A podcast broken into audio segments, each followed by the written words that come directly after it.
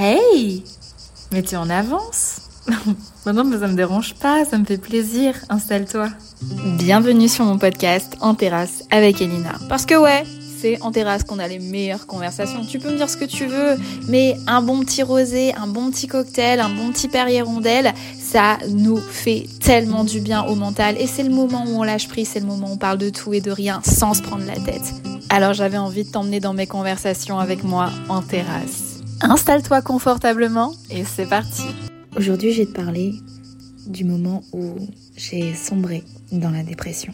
Tout d'abord, je voulais te dire que si tu te reconnais dans ces mots, si tu te reconnais dans ces sentiments, je t'invite du plus profond de mon cœur à, à t'entourer de professionnels, de santé mentale et hum, être confiant et savoir que oui, il y a des solutions, mais que non, il ne suffit pas juste de faire des entre guillemets efforts pour sortir de là. Je sais que ça va pas être le coup en terrasse le plus fun, mais je crois que j'avais envie d'en parler parce que hum, c'est quelque chose que je t'ai caché, même si euh, on se parle depuis très longtemps. Ben, j'ai pas réussi à te le dire. Et je trouve qu'aujourd'hui, euh, je vais enfin poser des mots sur les mots que j'ai traversés de novembre 2021 à décembre 2022. Tout commence en novembre 2021 où ma sœur a le Covid. Et ma sœur malheureusement a chopé le Covid sévère. A fini aux urgences. Elle a été hospitalisée et a eu, je crois, une hospitalisation qui a duré environ 15 jours. Ce qui est énorme puisque ma sœur, il faut savoir qu'elle a 50 ans, à l'époque 51, et euh, avait une santé plutôt correcte. On n'était pas sur quelqu'un qui avait des problèmes hum, physiques. J'étais plutôt rassurée qu'elle sorte et hum, je me suis dit, ouf, on, est bon. Quelques semaines plus tard, mes parents reçoivent la décision de justice d'une affaire qu'ils avaient sur le dos depuis 9 ans. Je peux pas rentrer dans les détails. Ce que je peux te dire, c'est que mes parents ont été victimes d'une escroquerie terrible qui leur a fait perdre l'intégralité de leurs biens. C'est-à-dire que mes parents n'étaient pas en capacité de payer ce qu'ils devaient et ils ont tout, tout perdu. Et comme ça ne suffisait pas, excuse-moi, j'ai du mal, et comme si ça ne suffisait pas, quelques jours après, ma mère a le Covid. Je me rappelle comme si c'était hier, j'étais chez eux et euh, j'ai dû partir parce que dans tous les cas, j'avais mon, mon avion pour rentrer à Strasbourg et j'étais complètement en détresse. Je me suis dit mais c'est pas possible, mais je suis obligée de partir parce que je n'ai pas le choix. J'ai du travail qui m'attend et, et en fait je vois que deux jours après, bon je me fais tester, évidemment je n'ai rien. Et c'est là que je me rends compte que mes deux parents sont seuls chez eux et ont le Covid. Mon père s'en sort plutôt bien. Euh, ils font chambre séparée par principe. Je leur dis, on sait jamais. Faites chambre séparée. Enfin, tu sais, tu imagines, tu deviens médecin. Enfin bref, tu fais n'importe quoi au final. Et sauf que mon père ne se rend pas compte que l'état de ma mère devient critique. Et en fait, ma mère, ouais, je vais peut-être pleurer, mais c'est comme ça. En fait, on se rend compte que ma mère était en train de mourir dans son lit parce qu'elle n'arrivait plus à respirer. Et elle se faisait pipi dessus. Enfin, elle ne se levait plus en fait. Et un jour, ma sœur me dit par téléphone, écoute, ça fait deux jours que j'arrive pas à voir maman au téléphone, tu l'as eu? Et moi, je lui disais, bah non, mais j'ai eu papa, euh, t'inquiète pas.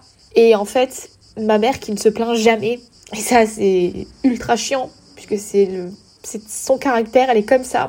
Elle se plaignait tellement pas, mais en fait, elle était juste en train de, bah, de mourir. Et je te jure, c'était tellement dur.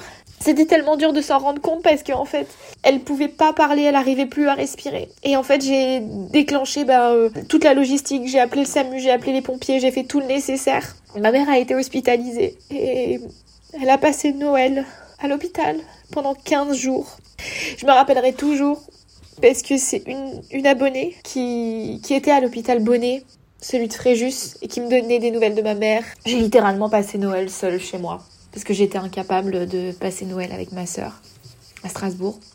Pourtant, elle habite à côté. Elle habitait à côté. Et, et en fait, je te le dis, j'étais pas capable. C'était terrible. J'étais au bout du rouleau. J'étais pas bien. J'avais pas le goût, en fait. Et donc, je suis rentrée chez moi, seule. Et, je suis une personne qui adore être seule. Mais là, je crois que la solitude, elle avait euh, un goût extrêmement amer. Je te jure. Et le 26, j'appelle mon père et je lui demande comment il va. Je m'en rappellerai toujours, il est 17h. Et il me dit, oh, tu sais, euh, je suis fatiguée. J'arrive pas à manger. En fait, je me rends compte que tous les plats que je lui faisais livrer, tout ce que je faisais à distance, il, s'en occupait pas. Il ne se faisait même pas à manger, en fait. Parce qu'il avait pas le goût. Parce que ben, sa femme n'était pas à la maison. C'est dur.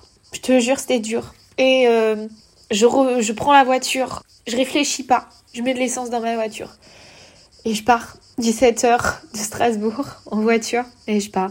Comme si j'allais faire 10 minutes de voiture, sauf que j'étais partie pour faire 8 heures de route. J'arrive enfin à, à, Fréjus, je prends le premier hôtel parce que bah, je peux pas dormir chez eux pour pas me faire contaminer et puis au final aussi pour euh, rester en bonne santé pour pouvoir m'occuper de lui quoi. Et donc je reste à distance et heureusement le 28 décembre, mon père euh, n'est plus positif au Covid. Donc je rentre à la maison je dors chez, chez eux et je fais tout le ménage, je fais à manger à mon père et je le force à manger. J'étais à un stade où je te jure, je lui donnais à manger en fait. Et euh, par, en parallèle, bah, j'étais en train de chercher un appartement pour eux parce qu'ils étaient obligés de vendre leur maison. Ouais, 30 ans bien. En fait, ils devaient rembourser une somme tellement mirobolante des frais d'avocat, des frais de. Enfin, des trucs. Je, je, suis désolée, je peux pas te dire toute la vérité parce qu'il y a, y a des choses que je ne pourrais jamais dire. Mais voilà, il devait vendre la maison rapidement, en quelques mois. Donc j'étais en train de chercher un nouveau logement et voir comment euh, on pouvait se retourner, tout en gérant ma mère qui euh, était à l'hôpital, mon père qui ne mangeait pas. Et je pense que ce jour-là, j'ai eu un traumatisme tellement énorme que j'ai sombré en fait. J'ai sombré parce que je pense pas être un surhumain, au final je suis pas une superwoman. Je suis quelqu'un qui a euh, aussi mes failles, mais surtout bah, mes limites. Et on y était. On était en plein dedans. Ce jour-là, je me rappellerai toujours. Je me suis réveillée et je me suis dit, c'est quand que je vais de nouveau être heureuse? C'était le 30 décembre. Et je me disais, quand est-ce que je vais de nouveau être heureuse? Quand est-ce que je vais avoir ma mère qui rentre à la maison? Et là, je sens que c'est ce jour-là que j'ai, sombré dans la dépression. Le lendemain, on apprend par bonheur que maman rentre à la maison. Moi, je, je rentre à Strasbourg parce que je devais. Je devais rentrer, j'avais euh, beaucoup de boulot, mais je voulais vraiment m'assurer que maman soit là. J'avais bloqué euh, des infirmières pour venir s'occuper à domicile. Enfin bref, je m'étais organisée en termes de logistique au maximum pour qu'ils ne soient pas livrés à eux-mêmes, tous les deux. Et j'étais rassurée. Si tu savais comme j'étais rassurée de la savoir à la maison. Ça n'a pas été facile et, et heureusement, heureusement, elle allait mieux. Petit à petit, elle a repris du poil de la bête. Elle me le dit à chaque fois, elle me dit je reviens de loin, je le sais. Je dis oui mais tu devais juste revenir en fait, c'est tout court. Sauf que ben il y en a une qui est revenue, qui est remontée la pente, et puis moi j'ai descendu la pente en fait. je l'ai descendu vénère. Tous les matins, je me réveillais, je me disais mais quand est-ce que je vais de nouveau être heureuse? Quand est-ce que ça va aller? Et du coup je me suis vachement entourée, j'ai beaucoup parlé, j'ai beaucoup parlé à ma sœur. J'ai beaucoup parlé à mes copines et tout, mais, mais elles sont pas psy. elles sont pas euh, formées pour ça en fait. Donc euh, tu peux parler à qui tu veux, mais, mais ce genre de personne n'est pas, n'est pas faite pour ça. Et en fait, je me sentais vraiment euh, ben, pas bien. Mais le problème que quand t'es en dépression, c'est que bah, c'est pas une maladie visible. Je veux dire, t'as pas de fièvre, t'es pas, pas mal à la tête, t'as pas des courbatures. Enfin, je veux dire, t'as rien, quoi. C'est une maladie psychique invisible. Donc à partir de ce moment-là, bah, tu, tu comprends pas, t'arrives pas à, comprendre ce qui t'arrive et le seul truc c'est que tu broies du noir constamment. En plus de ça, je devais aider mes parents en plein mois de mars à trouver un nouveau logement, à vendre la maison en temps record. Euh, mais imagine le chamboulement euh, psychologique aussi. Tu dis adieu à beaucoup de souvenirs, ta maison d'enfance, à plein de choses. Tu dois faire des cartons, tu dois aider des personnes âgées à vivre une injustice la plus totale parce que pour moi c'était clairement une injustice. Et tu devais les aider en fait à traverser ça, hein, parce qu'il faut savoir que ça les a atteints énormément et que mon papa a, vraiment eu une chute de, de, santé et de morale à, cause de ça. Je, je pense que tu l'as remarqué, hein, de toute façon tu le vois hein, sur mes vidéos et tout quand je te les montre. On voit qu'il a perdu du poids, on voit qu'il est vraiment moins aussi bien qu'avant mais parce qu'il a tout perdu en fait. Et puis moi je devais dealer avec ça, tu vois. Je devais euh, bah, ne pas leur montrer, parce qu'ils avaient assez de problèmes. Et donc je devais essayer de, travailler sur moi en même temps. Et début avril, mon père fait une embolie pulmonaire et, on emmené aux urgences. Et là, en fait, j'ai eu un déclic et je me suis dit c'est fini. Aujourd'hui, j'ai plus rien à faire à Strasbourg. Je ne supporte plus de vivre tous ces problèmes-là à distance. Et il est temps pour moi de retourner vivre dans le sud. Je dois être là-bas. Mon cœur me le dit. L'univers m'envoie assez de signes. Et, c'est parti. Je repars dans le sud. Après 8 ans en Alsace, je fais mes cartons. Je dépose mon, mon préavis et en 15 jours je trouve un appart, en 15 jours je trouve un camion de déménagement et en 15 jours je me casse quoi. Quand je te le dis comme ça, j'ai l'impression que c'était, tu sais, genre j'avais une valise et deux meubles. Sauf que pas du tout. Enfin, il m'a fallu deux jours pour déménager. Ça a été un, bordel sans nom, mais merci les amis, merci la vie. Et merci la famille, quoi. Ma soeur m'a énormément aidée et j'en serai jamais assez reconnaissante. Et voilà, j'arrive le 1er mai. Je pose mes affaires, je pose mes valises à, Strasbourg. le lapsus. Je pose mes affaires à Fréjus. C'est ouf. Et à partir de ce moment-là, début juin, bah, je fais ma première séance de psy suite à la recommandation d'une copine qui me disait Tu sais, je serai toujours là pour t'écouter, mais je pense que tu as besoin de quelqu'un qui te dépose un, plus un diagnostic, quelque chose de concret. Et oui, et oui, après 7 euh, mois, 6 mois d'errance à ne pas savoir ce qui m'arrivait, bah, j'ai enfin compris que bah, j'étais en dépression. Que en fait, les idées noires que j'avais et le fait de pleurer euh, tous les matins en me réveillant, c'était à cause de ça. Et les éléments déclencheurs, c'était bah, tout ce qui est arrivé en novembre, décembre. Et voilà. Alors qu'est-ce que j'ai fait pour m'en sortir? Bah, J'ai fait beaucoup de séances de psy et je suis toujours en thérapie. Et mon Dieu, mon Dieu, si tu savais la libération. Je suis aussi partie. Je suis partie en Californie. Ça a été ma deuxième thérapie, de me reconnecter à, à moi, à mon enfance en fait. Parce que bah, la première fois que j'étais allée en Californie, j'avais 13 ans et j'étais harcelée. Et la personne qui m'avait aidée s'appelait Diane, qui est ma famille d'accueil, chez qui je suis restée en fait pendant un mois et demi presque. Il y a clairement un avant-après, mais à chaque fois.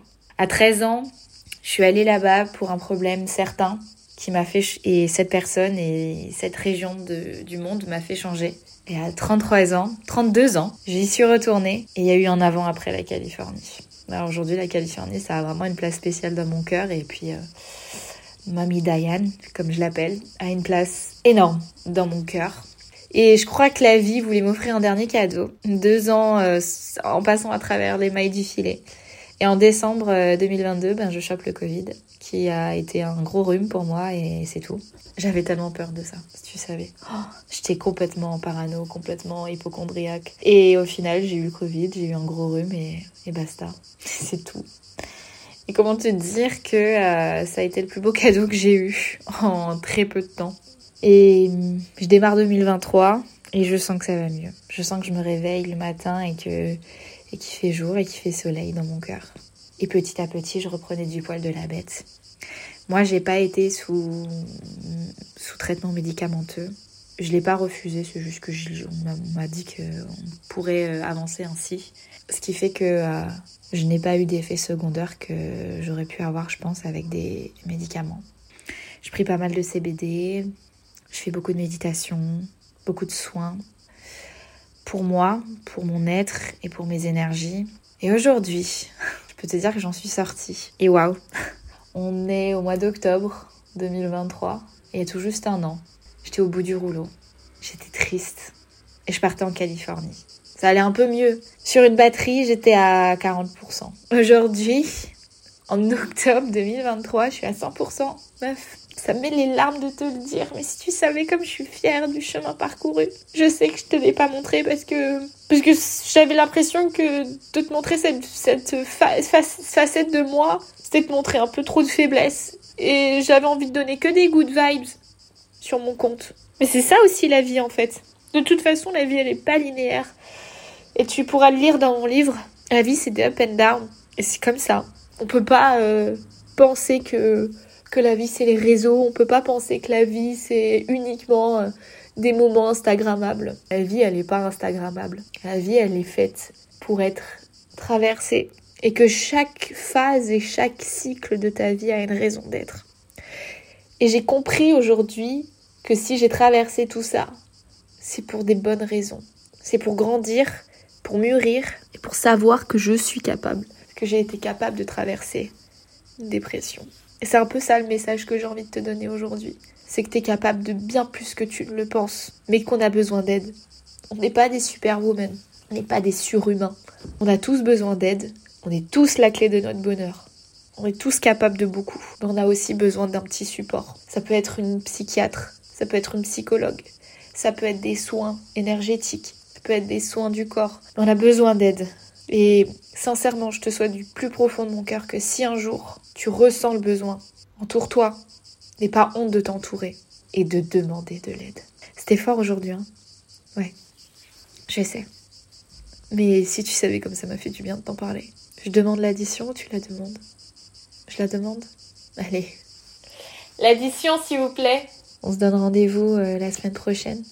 Même heure, même endroit. Merci de faire partie de ma vie. Allez. Bisous